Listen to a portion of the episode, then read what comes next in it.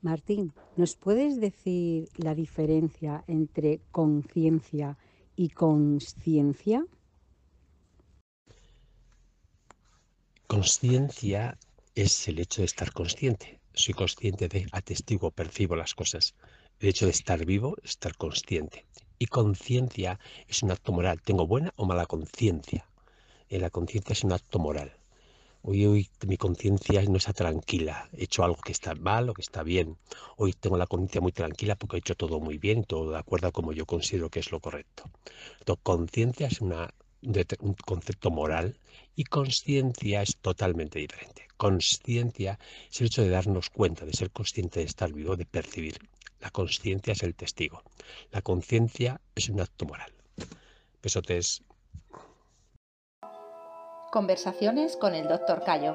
Un nuevo paradigma de la vida. Por ediciones TNDR.